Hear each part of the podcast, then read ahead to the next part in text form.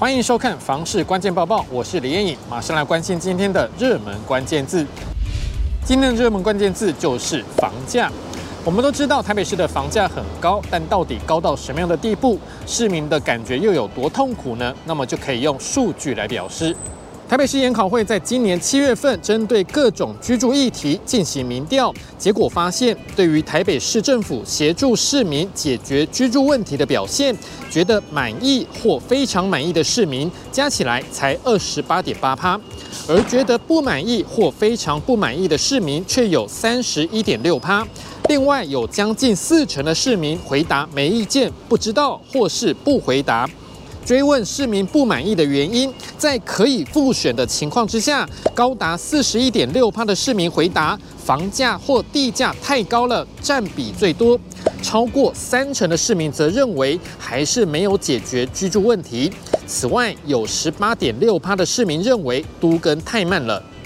这份问卷进一步追问市民对于都更的态度，将近八成的市民现在住在屋龄三十年以上的老房子，但是这些住在三十年以上老屋的市民，却只有一成回答有向政府申请过危老重建。追问这些市民没有申请老屋重建的原因，在可复选的情况之下，最大宗就是觉得要跟其他住户沟通很麻烦，占比超过五成。另外，有三成一的民众认为自己没有改建的需求。进一步再分析这些市民，比例最多的族群是四十到四十四岁以及七十岁以上，学历占比最多前三名依序是大学、硕士以上和高中职，显示不分年龄和学历都觉得都更时的沟通很麻烦，甚至高学历族群这样的倾向也很明显。这份民调也显示，在台北市十二个行政区当中，新义区、中山区和士林区回答有申请过老屋重建的比例最多，比起北投、万华等等行政区，明显积极很多。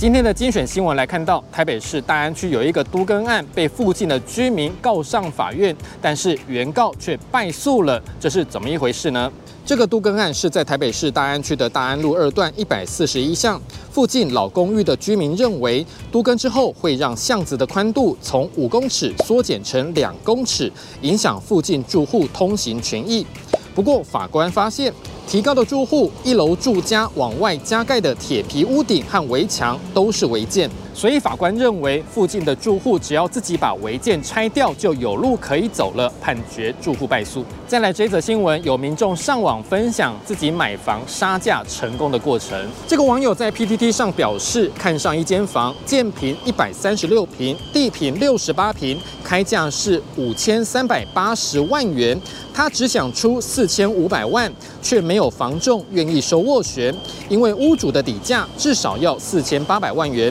没想到原 PO 再次前往这间房子附近绕一绕，刚好碰到屋主，结果他和屋主聊得很开心，屋主竟然说就当跟他交朋友，四千五百万卖给他。等于原抛用几个小时就省下了几百万，这段经历抛上网，让很多网友都非常羡慕。最后这则新闻来看到新北市落实机车退出骑楼的政策，新北市政府宣布淡水、新庄、中和的部分路段骑楼，从九月五号开始禁止机车停放，包含淡水区义山路二段、新市五路三段、新庄区幸福路以及中和区安平路双号侧。交通局强调，即日起就会加强宣导，并且配合警察执法，民众最好要守法，不然的话，机车有可能会被拖掉。今天的买房卖房，我想问，有网友问到了，申请房贷，大家会送审几家银行呢？有网友说不会超过两家，因为各家银行不会差太多。也有人说建议先比较各家银行的利息，再来送件。也不建议送太多家，因为金管会会有记录，银行对你的印象也会列入排款条件之一。你对于这样的问题还有什么样的看法呢？也欢迎在底下留言一起讨论。如果想知道更多的房市资讯，也欢迎点击底下资讯栏的连结。感谢您的收看，我们再会。